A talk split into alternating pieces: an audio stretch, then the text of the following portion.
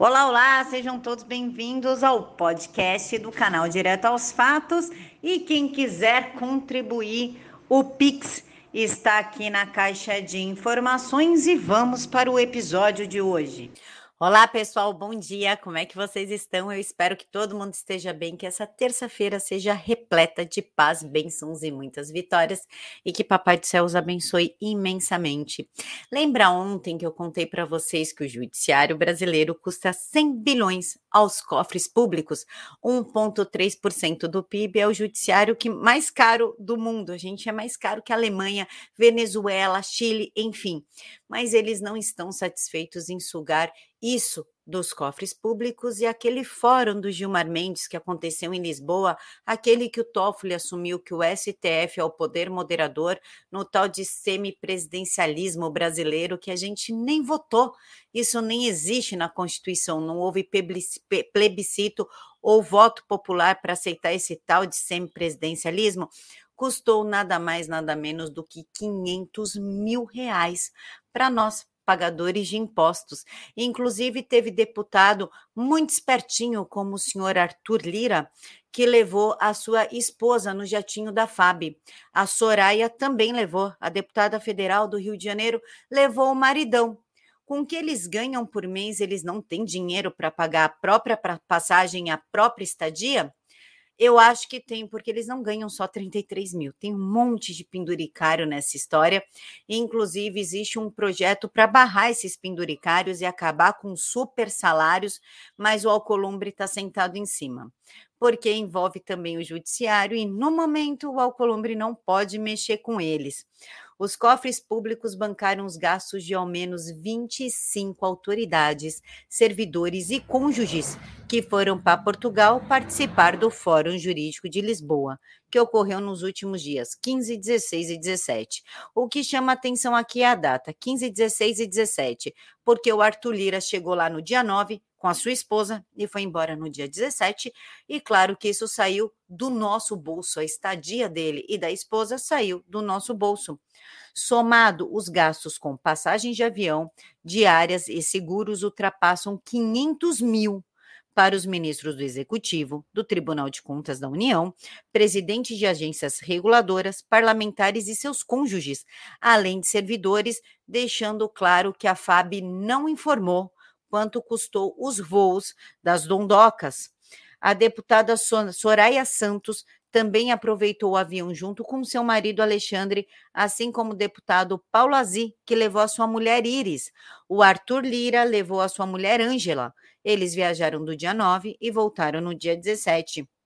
Na volta, os deputados Arlindo Chinaglia, Margarete Coelho, pegaram carona na caravana. A aeronáutica não quis informar quanto custou o voo, que é um absurdo, já que envolve o nosso dinheiro e a lei da transparência deveria obrigar e informar quanto saiu cada voo, cada parlamentar, quanto custou aos nossos bolsos, já que somos nós que pagamos, nós temos o direito de saber. E já que eu falei em semipresidencialismo, aquele negócio que o Toffoli falou, mas a gente nem sabia que tinha, porque afinal não houve votação popular, mas o Gilmar Mendes defende isso, inclusive, ele falou que não precisava de voto popular plebiscito ou qualquer coisa do tipo, porque o STF é o cara. Ele pode tudo, ele pode legislar, ele pode julgar, ele pode investigar, pode abrir, pode tudo. O STF é completo nesse país. E o presidente não gostou de nada disso e disse que se o cara continuar agindo fora das quatro linhas da Constituição, ele vai ser obrigado a tomar a mesma atitude, já que ele está agindo dentro das quatro linhas desde o início do mandato. Eu falo que jogo nas quatro linhas. Quem sair fora, aí eu sou obrigado a combater o cara fora das quatro linhas. E ele ainda esclareceu que essa história de semipresidencialismo é para acobertar outras coisas. Segundo o presidente Bolsonaro, tem certas coisas que são tão idiotas que não dá nem para discutir. Não vou começar a bater boca com ninguém sobre esse assunto coisa idiota. Eu falo que jogo nas quatro linhas. Quem sair fora, eu sou obrigado a combater o cara fora das quatro linhas, afirmou o presidente, e ele ainda ironizou. Se for levar ao pé da letra o semipresidencialismo, eu teria o poder de dissolver o Congresso. Então eu não vou discutir. Isso que acontece quando a pessoa fala e não faz ideia do que ela está defendendo. Imagine então se Toffoli é, insistir nessa história de semipresidencialismo, assim como José Levi, ex-advogado-geral da União, que falou que era a melhor opção para o Brasil. Então, vai lá, presidente Bolsonaro. Se o senhor pode dissolver o Congresso, horas. Eles que estão abrindo vias para isso, estão abrindo maneiras do senhor fazer isso. E por falar em maneiras do senhor fazer isso e, e, pessoas sem escrúpulos, nós temos que falar do Barroso, porque eu vou falar da Dilma e vocês já vão entender a ligação. O Barroso novamente defendeu a regulamentação das redes sociais. Não podem servir à destruição da democracia. Qual democracia, Barroso? Aquela que ninguém pode falar nada, que o Toffoli, novamente o Toffoli se colocou como editor da nação, aquela que vocês estão controlando discursos e se bobear até pensamentos, prendendo pessoas, julgando, busca e apreensão, desmonetizando. Eu estou desmonetizada, eu não estou desmonetizada. O TSE roubou a minha monetização e, portanto, eu não recebo pelo meu trabalho, mas tudo em nome de uma suposta democracia, a democracia do judiciário. Mas o que a gente não pode esquecer é que o Barroso é filhote do PT. Na verdade, ele é um dos cabeças da criação do PT quando ele estava na USP. Ele assumiu quando ele foi indicado ao cargo, que ele teve fortes influências de Marx e ele foi um dos encabeçadores da criação do PT. Luiz Roberto Barroso admite a influência do PT em sua formação intelectual. Em relato publicado em 2005, em comemoração aos 70 anos do curso de Direito da Universidade do Estado do Rio de Janeiro, ele disse ter participado na mobilização dentro da faculdade para ajudar na criação do partido.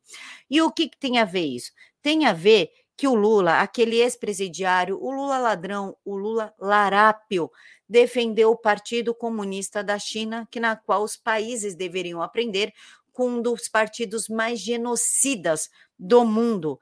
Logo depois, o presidente Bolsonaro disse que o Lula queria adotar o um modelo econômico chinês no Brasil, o que é um completo absurdo, porque além de acabar com os direitos trabalhistas no Brasil, dá o direito, inclusive, do, do empregador agredir fisicamente e legaliza o trabalho escravo no Brasil. Mas não é só isso, não. O presidiário ainda disse que o mundo deveria aprender com a China e ainda disse que a China tem um poder e um governo forte, ou seja, inchado, ditador, que proíbe inclusive a leitura e o estudo da Bíblia, a, a fé no cristianismo. E ele ainda elogiou o partido político forte da ditadura chinesa e se deu o direito de fazer crítica aos Estados Unidos. E por que, que eu estou falando tudo isso? Porque além do Lula defender o Estado forte e todas as atrocidades do governo chinês, dizendo que o governo cuida do seu povo, o governo chinês cuida do seu povo, porque impede manifestação, liberdade de pensamento, liberdade de escolha, liberdade de tudo, que não permite que seus cidadãos assistam novelas de outros países, levando inclusive ao assassinato de quem fizer isso na frente de seus familiares. O presidiário também admitiu que gostaria de uma ditadura chinesa no Brasil. A Dilma, que estava quietinha, a Dilmanta, reapareceu e diz que a China é a luz contra a decadência ocidental Dilma teceu elogios ao Partido Comunista e eu vou colocar o vídeo para vocês verem que eu não estou mentindo. Uma discussão teórica, uma discussão econômica, uma discussão política a respeito do que é a China. E abrir essa discussão é fundamental, porque para, para transformar é preciso compreender. E a China, eu acho que ela representa um, um, um, uma luz, né? nessa situação de absoluta é, decadência e escuridão que assim, é atravessada pelo, pelas, pelas sociedades ocidentais. Eu deixo por conta de vocês os comentários, mas agora sabemos o que estamos enfrentando oficialmente, caso esse partido nefasto volte ao poder seja com uma maior bancada de deputados, seja de senadores ou até no poder executivo. E por isso que não é mais o momento da gente brigar, de discutir e sim de se unir, se unir pelo país. O que, que vocês acham de tudo isso? Um mega beijo no coração de todos, fiquem todos com Deus e até daqui a pouquinho.